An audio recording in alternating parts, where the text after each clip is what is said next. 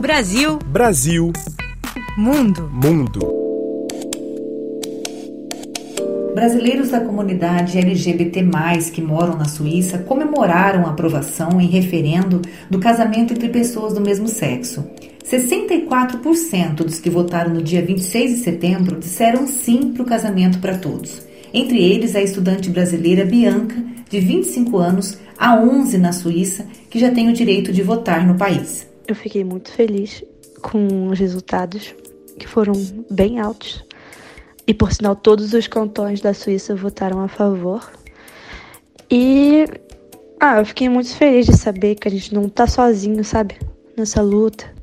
De saber que a maioria da população do, do país apoia a gente e acha que a gente tem que ter os mesmos direitos que qualquer outro casal, que o nosso amor vale a pena, assim como de todo mundo. Para estudante, o resultado da votação mostra que dias melhores estão por vir. Para mim, é, a aprovação representa o futuro, tipo um futuro mais aberto, mais pronto para mudança, pronto para avanço, pronto para aceitar qualquer tipo de pessoa. Representa tipo esperança. E como essa mudança pode afetar a sua vida? Graças a essa mudança, né? Eu posso casar, eu posso ter filhos, filhas, e eu tenho os mesmos direitos que um casal heterossexual sempre teve. O engenheiro Sérgio Conte, de 36 anos, disse à RFI o que representa para ele a aprovação do casamento para todos. Para mim, representa pela questão legal, a questão da igualdade, a questão de que todos nós somos iguais perante a lei. Para mim, esse é o ponto mais importante.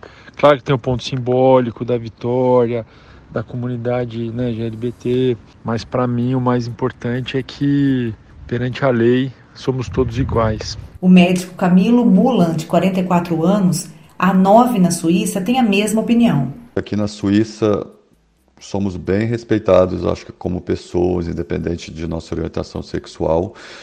Acho que eu sempre senti isso vivendo aqui já depois de muito tempo, mas acho que com essa votação recente do, desse domingo, acho que foi uma, uma aprovação mais, digamos, mais afirmativa para dizer que o povo suíço realmente corrobora uh, esse conceito de das, todas as pessoas terem direitos iguais independente da nossa orientação sexual.